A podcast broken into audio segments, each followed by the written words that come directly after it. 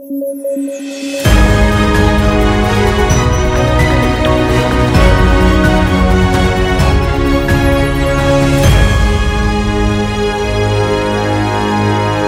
noches, bienvenidos a Debate, el podcast de Sudaca. Hoy es 19 de marzo y estamos con Pablo Benza y Alexandro Ames para comentar las noticias más importantes del día y vamos a arrancar con la decisión eh, tomada ayer por el juez respecto a no, eh, a no eh, proceder con la prisión preventiva de, de Martín Vizcarra. Creo que desde el inicio estaba claro que no habían como argumentos sólidos para, para sostener que había un riesgo de obstrucción de la justicia ni de fuga del país. entonces, casi que no ha generado mucho eh, discusión la decisión. Lo que sí le han prohibido es ausentarse de su domicilio sin autorización judicial, que no podrá, poco podrá pronunciarse en había estado haciendo para defenderse, como tampoco podrá pronunciarse en, redes sociales, a pagar una caución de 100 mil soles que, considerando lo que nos hemos enterado que le han pagado, los debe tener bajo el colchón sin ningún problema. Eh, así que nada, eh, Vizcarra sigue en campaña. Eh, una pregunta que podemos plantear, no sé si es que creemos que esto lo puede beneficiar para la campaña.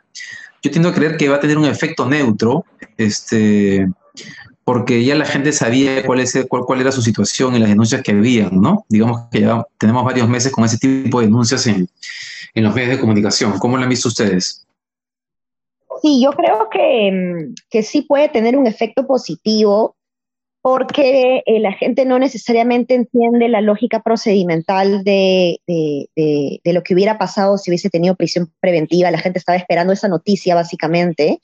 Y al, em, al no tener prisión preventiva, creo que la gente de alguna manera puede malinterpretar eh, y pensar de que se está declarando, se está sentenciando un poco su inocencia o que todavía no hay suficientes argumentos como para culparlo, no como para eh, evitar que se fugue, sino como para culparlo, ¿no? Entonces me parece, o sea, por chats de familiares que he estado viendo, que no entienden mucho la, no, la tienen tan clara específicamente con, con, esto, entonces se podría confundir mucho, como digo, malinterpretar eh, y eh, a favor de Vizcarra, ¿no? Entonces, este, complicado, como lo que pasó también con Urresti en su momento cuando, cuando declararon que él no era culpable directo, Claro, yo creo que ahí entra en juego el tema de que mucha gente dice, ah, no lo metieron a la cárcel, es inocente, ¿no?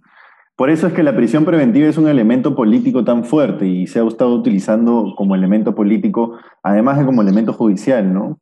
Creo que, que, ver a una persona entrar a la cárcel, yo me acuerdo que cubrí la, la salida de Keiko de prisión, una de las salidas de Keiko de prisión, y fue todo un show increíble con una portátil, la gente llorando, se besó con Marco. O sea, a lo que voy es la imagen de entrar a la cárcel es muy fuerte, la imagen de salir de la cárcel es muy fuerte. Así, eso no implica que seas culpable o no, porque se trata de una medida provisional, digamos, digamos de peligro de fuga este, creo que sí sigue, sigue calando mucho en muchas personas el, ah, no lo pusieron, no lo metieron adentro, debe ser porque seguro no es culpable o debe ser porque es inocente de plano, ¿no? Entonces, sí creo que lo podría beneficiar. Ahora, el tema con Vizcarra, y esto es ya una percepción más mía, es que creo que eh, el tipo puede hacer medio millón de votos, pero no creo que pueda hacer más porque no está compitiendo por una presidencial, está compitiendo por una congresal. el voto congresal es absolutamente distinto. no sé, si, bien le va a favorecer, yo no sé hasta cuánto le podrá favorecer. No, creo que su techo es bajo. Tú dices esto, bueno, el punto que plantean sobre el tema de la interpretación de las personas es cierto. Eh, claro, eso puede beneficiarlo en el sentido de una percepción de inocencia. Eh, y lo otro que planteas, Pablo, te refieres a que, por ejemplo, la gente va y difícilmente vota cruzado, generalmente vota por... Exacto, por ejemplo, uno de los... Presidente y partido del Congreso. Claro, uno de los factores que influencian en la, en la congresal es que algunos dicen, ah, voy a votar por, no sé, me imagino, López Aliaga, ya marco renovación, pues, ¿no? Es muchísima gente vota así. Y hay una, una, una serie de factores adicionales, ¿no? En la presidencial tú vas a elegir un tipo normalmente porque es un líder fuerte, etcétera. En la congresal votas más, no sé, votas un poco más porque el tipo te es más cercano. digamos, son distintos factores los que influencian el voto del, Congreso versus el voto del presidente.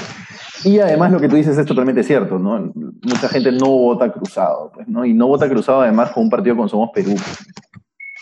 Creo que no hay encuestas hasta dentro de... O sea, este fin de semana no hay encuestas, ¿no? Se han, se han puesto de acuerdo para salir todas juntas. Ese es un problema. Deberían haberse puesto de acuerdo para alternar. Porque vamos a tener 15 días hasta la, hasta la siguiente encuesta. Eh, bueno, veremos entonces qué, cómo, cómo, qué impacto tiene esta, este, esta decisión en el voto electoral. Salaverry es un problema también para que esa candidatura levante, ¿no? No es una persona muy simpática, digamos. Ojo, ojo, ojo, Paolo, que sobre el voto cruzado, si la gente lo hace o no, la verdad que no, no tengo evidencia suficiente como para argumentar eh, esto, pero viendo la última encuesta con cédula, ojo que el partido Somos Perú para el Congreso tiene mayor intención de voto que para la presidencial. Ah, claro, pero eso es obvio, pues porque Vizcarra tiene más intención de voto que, que Salaverry, pero lo que voy es su techo es bajo. yo lo único que digo es que su techo es bajo. Y para tú, como, como candidato congresal, hacer pasar la valla a todo tu partido, tienes tú que ser casi, casi un, ¿cómo se dice? Una punta de lanza, ¿no? O sea, tienes que ser una locomotora, ¿no? No sé si le alcance eh, en esta elección. O sea, puede ser un Urresti, pero no creo que sea un Kenji o un Keiko, ¿no? Pero bueno, ahí veremos, ¿no? Bien, entonces pasamos al siguiente eh, tema. Eh, vamos a hacer un bloque electoral. Eh, bueno, estamos queriendo evitar hablar o queremos hablar de otros candidatos, pero inevitablemente todos los días pasa algo con, con López Aliaga. ayer, la abogada Beatriz Mejía, que además es una persona conservadora y cristiana, es decir, no, no, la pueden acusar de caviar o de roja, que es lo que hace absolutamente todas, todas las personas que siguen a, López Aliaga para tratar de minimizar las críticas.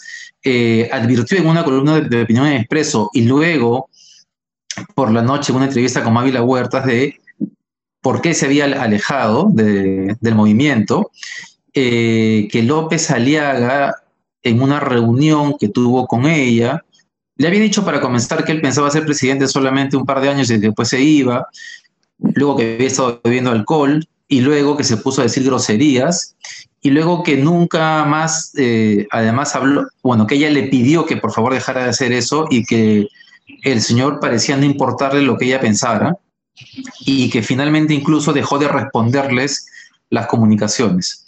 Y básicamente lo que ha advertido es que este señor está eh, mintiendo y manipulando al voto cristiano para ganar su para ganarse seguidores, pero que realmente no es lo que lo que lo que él quiere eh, mostrar y lo que Bailey le dejó mostrar en la entrevista que le hizo hace, hace una semana. Eso, más el tema etnocacerista que lo comentamos después, pero comencemos por lo de Beatriz Mejía. Si creemos, si ustedes creen que eso efectivamente le va a restar voto cristiano. Yo les cuento algo chiquito. Mi madre, pues, es cristiana, ¿no? Es de ir a misa, bueno, iba a misa. Y ayer en la mañana me leyó unos chats de personas cristianas que están muy convencidas de la imagen que López Aliaga había, está dando en medios, ¿no? Este, unos mensajes que corren por WhatsApp, que incluso tal vez los ha creado él mismo o su movimiento, para que circulen sobre, o sea, para que circulen por WhatsApp. Y hay mucha gente que cree que efectivamente él, él es eso, ¿no? una persona célibe, entregada a Dios, a la religión, sacrificado, etc. ¿Cómo ven ustedes este movimiento o esto que ha hecho Beatriz Mejía respecto qué impacto puede tener en la candidatura? Es que esa es la imagen que él quiere venderle a las familias conservadoras del Perú, ¿no? Que es casi un santo, un, hombre cristiano de bien, que de alguna manera se puede confundir con que si eres santo, si eres cristiano, eres honesto, no eres corrupto, vas a trabajar por los más pobres, ¿no? Hay, una confusión ahí alrededor de, la fe con, tu capacidad o visión de gestión pública, ¿no?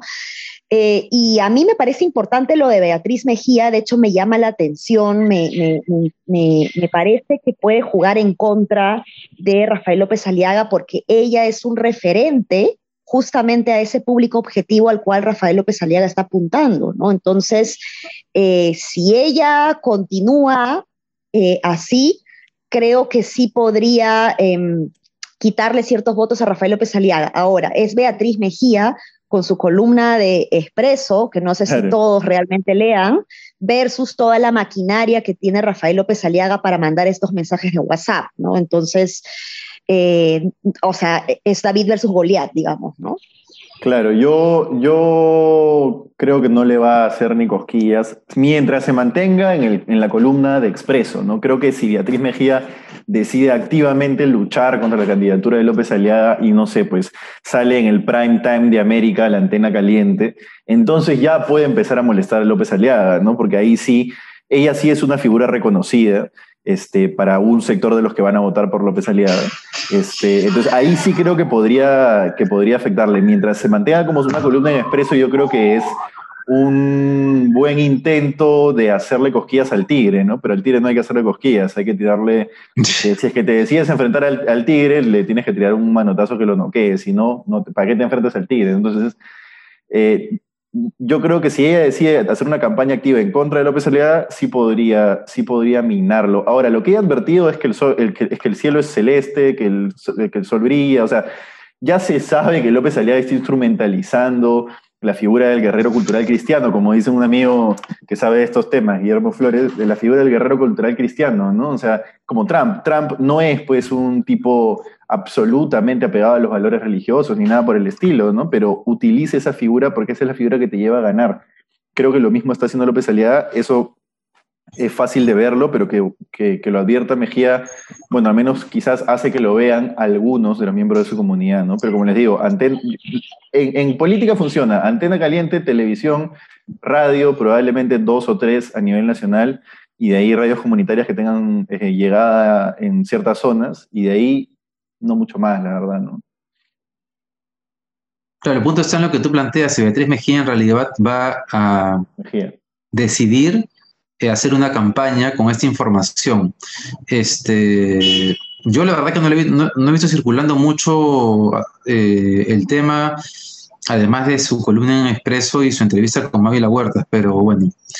Y la maquinaria que tiene, como dice Alexandra, que tiene él operando es muy grande. Está metiéndole mucho dinero en redes y en operadores y en trolls para hacer llegar su mensaje. Eso sí es verdad, tú sabes, verdad, verdad. Eso quería comentarles. Tiene una, un ejército de trolls que uno solo puede pensar que son trolls porque, bueno, tienen todas las características de ser trolls, pero es alucinante la cantidad de gente. O sea, tú hablas de López Aliaga, sea bien o sea mal, y te caen 25 encima al instante. Al instante. Este podcast eh, pone López Aliaga en el titular y, y recibe abajo comentarios de ay, otra vez, estos progres, que no sé qué, inmediatamente, ¿ah? inmediatamente. Mira, a mí me ha pasado algo en estos días, he colgado cosas sobre López Aliaga, tres cosas seguidas sobre él, y hay tres personas que están que me dan, pero te, dicen, pero ojo, todos son insultos, ¿ah? todos son eh, atacarte como persona, eh, que eres un pseudo periodista o un comunista rojo que respondes a los intereses de Vizcarra y Sagasti. O sea, todo es así, no discuten el fondo en ningún momento. Te atacan, te atacan, te atacan y no paran, ¿no? Este, de hecho, ahora ya bloqueo uno. Yo nunca bloqueo a nadie. O sea, en mi chat ha habido debates, pero así de izquierda y derecha con Pablo Bustamante en un lado y, y yo qué sé. Nunca bloqueo a nadie. Pero claro, esta gente es de una agresión y una violencia eh, que creo que habla bastante bien de su candidato también realmente son peligrosos. Ojalá que sean cuatro gatos y que, no sé, y que, o sea, que su porcentaje en la votación no represente cuánta gente piensa así en el Perú. En fin, no sé si quieren comentar algo más o si hablamos de Keiko un ratito. Sí, pasemos a Keiko. Paolo, cuéntanos tú, porque yo intenté ver la entrevista en Willax, porque todo el mundo lo está comentando y, no, y, está colgado el video, pero tú lo has visto, cuéntanos. Peluchín y le han sacado la mugre a Keiko de una manera que realmente uno dice, No, no, no, estoy diciendo pues que Peluchín y Gigi sean buenos entrevistadores ni nada por el estilo, se dedican a otro negocio, no tienen por qué serlo, ¿ya? Pero uno dice, si así se presionara a todos los candidatos eh, que, digamos, van a sets de televisión, la campaña sería absolutamente distinta. Habría otro orden de candidatos en el, en el, podio, en posiciones expectantes, sin duda. No, no te sé decir quiénes, pero los que están arriba hoy nunca son presionados. ¿No? Entonces, Gigi le ha dicho obstruccionista, mala perdedora, Peluchín le ha dicho este, que, ya ni me acuerdo qué le ha dicho, pero la cosa es que le han dicho de todo, se lo han repreguntado y repreguntado constantemente y después le han hecho un juego, tipo este juego de TikTok, donde tienes que irte para un lado o para el otro según lo que tú elijas, y le ponen pues unas cosas Kenji o Galarreta. Este, realmente, ¿cómo eliges, no? Y, y, Keiko le dice, pucha, se pasan. Y Peluchín le dice, ¿qué creías? ¿Que ibas donde Mavi la Huertas? me no te creo, qué maleado. Me he matado de risa. Qué maleado. Me he de risa, pero bueno, sí. Le Oye, ¿y es verdad que ha sido con...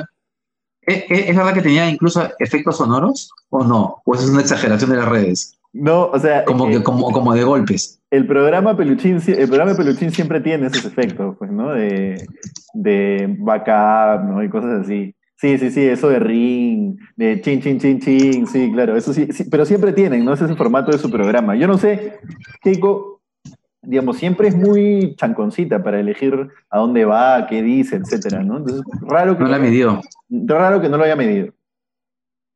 Para, ¿tú crees que si invitan a López Aliaga le harían lo mismo? Eso estaba preguntándome yo también. no lo creo, la verdad que no lo creo, pero yo quisiera ver a Peluchín entrevistando a López Aliaga.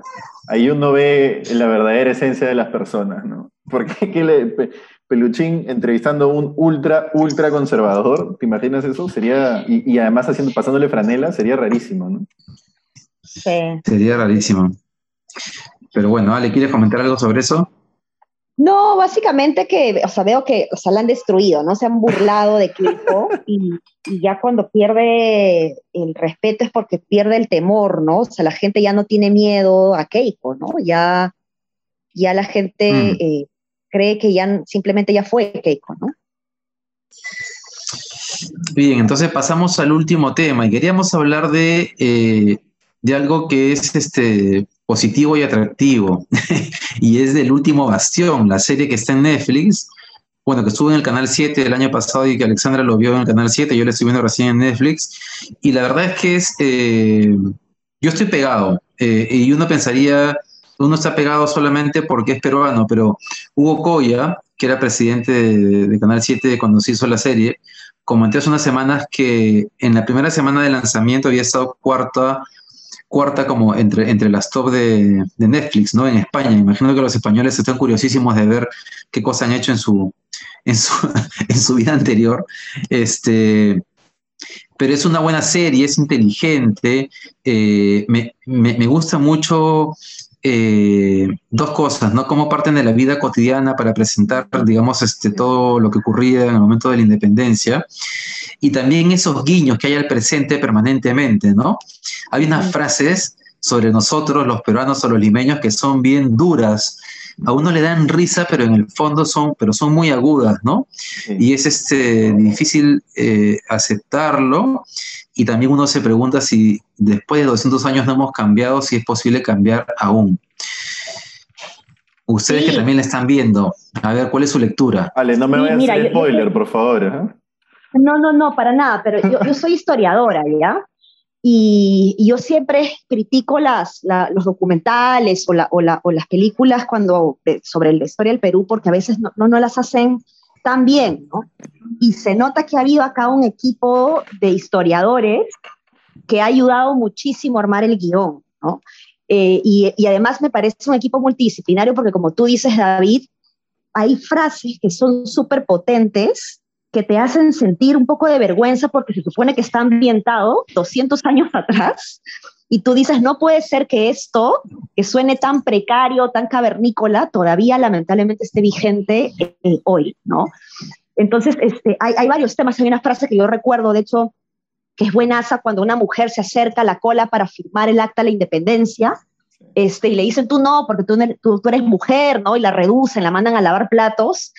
Y claro, genera indignación, pero te das cuenta de que todavía hay gente que piensa así, ¿no? Entonces es, eh, sorry por el spoiler de la frase, Paolo, pero bueno, no te estoy contando toda la historia. El, spoiler es que Perú se independiza, pero, que, pero que todavía no somos una república realmente democrática, ¿no? Eh, resalta mucho las desigualdades que todavía tenemos, estos estereotipos frente a la raza, la condición social, la clase, y como tú dices, David, también es este, estas historias de, em, de personas, pues de la vida cotidiana, que te genera esta historia de novela que también te intriga, ¿no? Las historias de amor, el que va a pasar, ¿no? Entonces te, te, conecta con los personajes súper bien. Está, a mí me encanta. Yo, yo, a ver, voy a destacar una cosa, eh, dos cosas en realidad. Cosa número uno, el guion es magnífico, es de Adrián Sen, y Adrián Sen ya tiene mucha experiencia. Ustedes no sé si se acuerdan de esta, de novela que da en el 2 que se llamaba Qué buena raza. Él tiene mucha experiencia haciendo eh, novelas de contraste social, de contraste entre personas de distintos colores, colores de piel, etc. Y le sale muy bien. Los personajes, mira, si, si, quieren puedo decir algo que no es necesariamente positivo, ya los actores no son pues este, los grandes actores, todos, hay muy buenos, hay unos que son regularcitos, este, pero todos los personajes desde el guion están muy bien perfiladitos, son muy arquetípicos, entonces uno se identifica y genera este, este vínculo con ellos muy rápido, ¿no? Les, les, agarra empatía muy rápido, están muy bien perfiladitos. Eso es uno, ¿ya? Dos, lo que dice Alexandra, totalmente cierto, ¿no? O sea, tiene un paralelo histórico bastante veraz.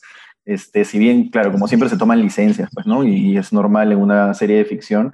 Y lo otro que voy a resaltar es que si bien tiene un tratamiento audiovisual en ciertas maneras de, novela, es decir, no sé, pues la luz reventada sobre la cara en algunos personajes, sobre todo los, los más blancos que quiere pintar como tontitos, hay un tratamiento audiovisual que no es solo de novela, o sea, sí se piensa bien las transiciones, por ejemplo, entre escenas y te, y te pintan todo el, todo el, digamos, toda la Magdalena te la pintan con un paneo y ves a la gente atrás, o sea, el tratamiento audiovisual es un poco más complejo que el de una novela del, de, no sé, pues de América, ¿no? O de que, no sé, de Al fondo hay sitio o Habla Barrio.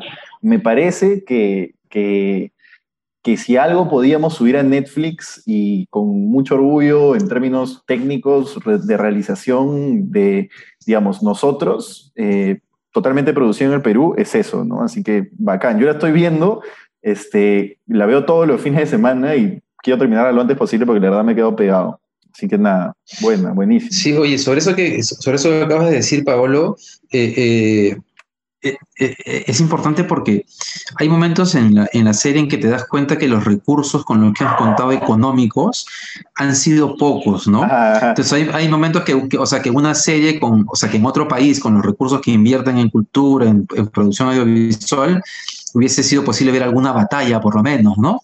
Pero aquí hay momentos críticos en los cuales la forma de resolverlo es, tiene que ser de otra manera, desde los personajes y no desde que están viendo desde fuera esa, esa escena. Entonces, el guion es inteligente y la producción también ha sido muy inteligente para tratar de plasmar esos, este, esos momentos. Está súper está, está, súper bien. Sí, eso te iba a decir, el tratamiento audiovisual es muy bueno pese a las, las limitaciones que se ven a simple vista. O sea, el, los disfraces, porque casi no son vestuarios, son disfraces de usuarios de Junín, ¿no? Pero tú dices, bueno, pero yo me puedo comer la historia porque está tan bien planteada desde el punto de vista del encuadre, la luz, etcétera, el guion, que bueno, bacán, me paso eso, ¿no? Entonces, bien, por ahí bien. Sí. Muy bien. Creo que eso es, ¿no? Ya estamos con el tiempo. Sí. Sí, así es.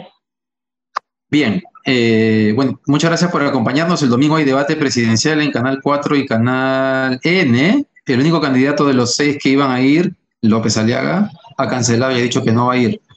Así que me imagino, imaginamos que no quiere exponerse a que, lo, a que lo destruyan y seguramente va a estar en Willax al mismo tiempo. Bien, entonces, nos vemos el lunes para comentar el debate presidencial.